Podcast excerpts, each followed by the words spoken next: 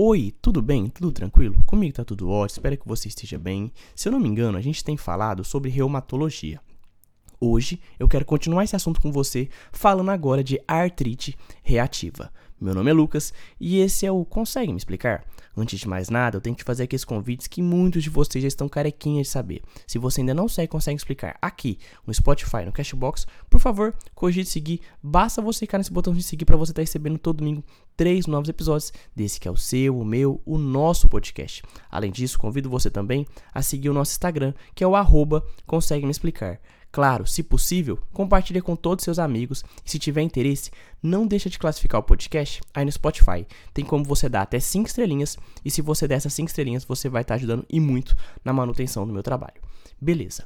Artrite reativa. A artrite reativa, assim como a espondilite anquilosante, faz parte de um grupo de doenças que a gente chama de espondiloartrite. As espondiloartrites são um grupo de doenças reumatológicas crônicas que afetam articulações periféricas e axiais, com características clínicas, radiológicas e genéticas semelhantes.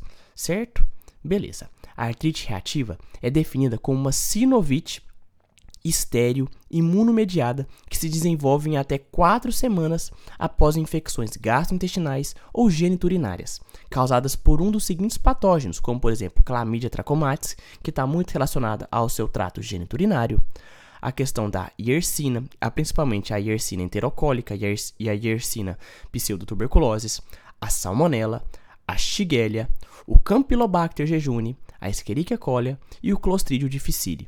Classicamente, se manifesta essa doença por um quadro de mono ou oligoartrite, ou seja, em até quatro articulações acometi acometidas, assimétrica estéreo, ou seja, mono ou oligoartrite assimétrica estéreo, em particular em membros inferiores, e que na maioria das vezes é transitória. Beleza? Tranquilo, né?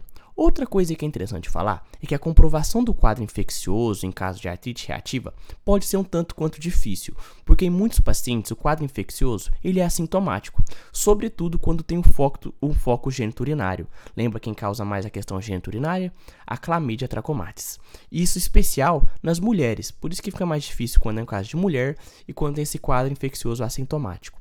Além disso, as manifestações musculoesqueléticas podem acontecer depois de um evento infeccioso gastrointestinal já é, que já foi resolvido. Tranquilo? Sossegado, né? Então pensar em artrite reativa não é pensar em uma coisa assim que está muito distante da gente. A gente tem que pensar no raciocínio que é o seguinte: a artrite reativa normalmente se desenvolve então a, é, quatro semanas após um episódio infeccioso, seja de diarreia ou de uma doença venérea, e se manifesta com uma oligoartrite, oligoartrite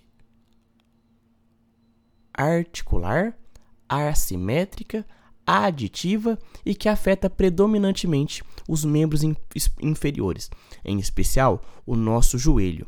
Outras manifestações reumáticas incluem a dactilite, que é o famoso dedo em salsicha, a tendinite do tendão de Aquiles, uma fascite plantar e outras entesopatias, incluindo até a sacroelite, que é tão visível na espondilite anquilosante. Apesar de menos frequentes, existem outros achados clínicos peculiares que podem se associar à artrite reativa, como é o caso de uveite anterior, úlceras orais, que são superficiais, indolores e presentes em até 30% dos pacientes, e o, ceroto, e o, ceroto, o ceratoderma blenorrágico. Esse último, esse ceratoderma blenorrágico, se manifesta como pápulas escamosas com crostas na palma das mãos, planta ou dorso dos pés, mas podem também ser encontradas nos membros, tronco e couro cabeludo. Beleza? Tranquilo? Então, em relação a manifestações, a gente tem que pensar que é uma oligoartrite assimétrica de membros inferiores, em especial joelho e tornozelo. Em relação às manifestações extraarticulares, temos uma uveite anterior, dactilite, que é a questão dos dedos em salsicha, serotoderma blenorrágico e até uma, bale, bale, uma, uma balanite circinada, que é uma forma de inflamação na glande que está muito relacionado a uma questão da artrite reativa, que é a famosa doença de Hater ou síndrome de Hater. Lucas, é utilizado esse termo? Não mais.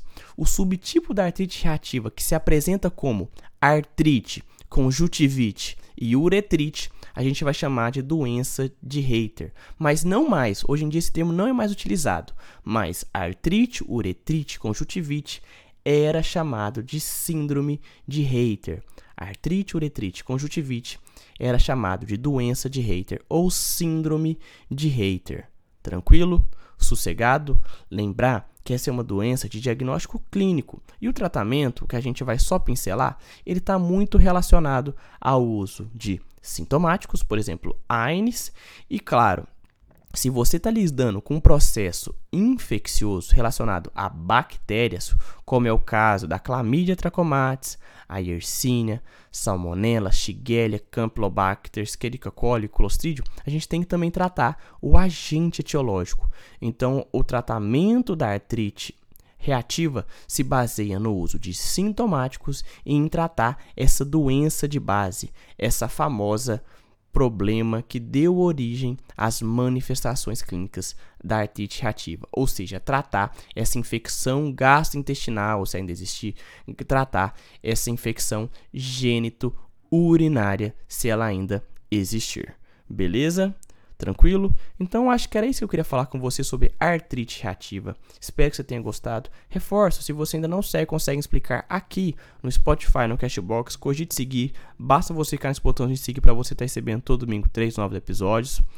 E convido você também a seguir o nosso Instagram, que é o arroba consegue me explicar, e dar cinco estrelinhas. Dando essas cinco estrelinhas aí no Spotify, no Spotify, você vai estar ajudando e muito na continuidade do meu trabalho.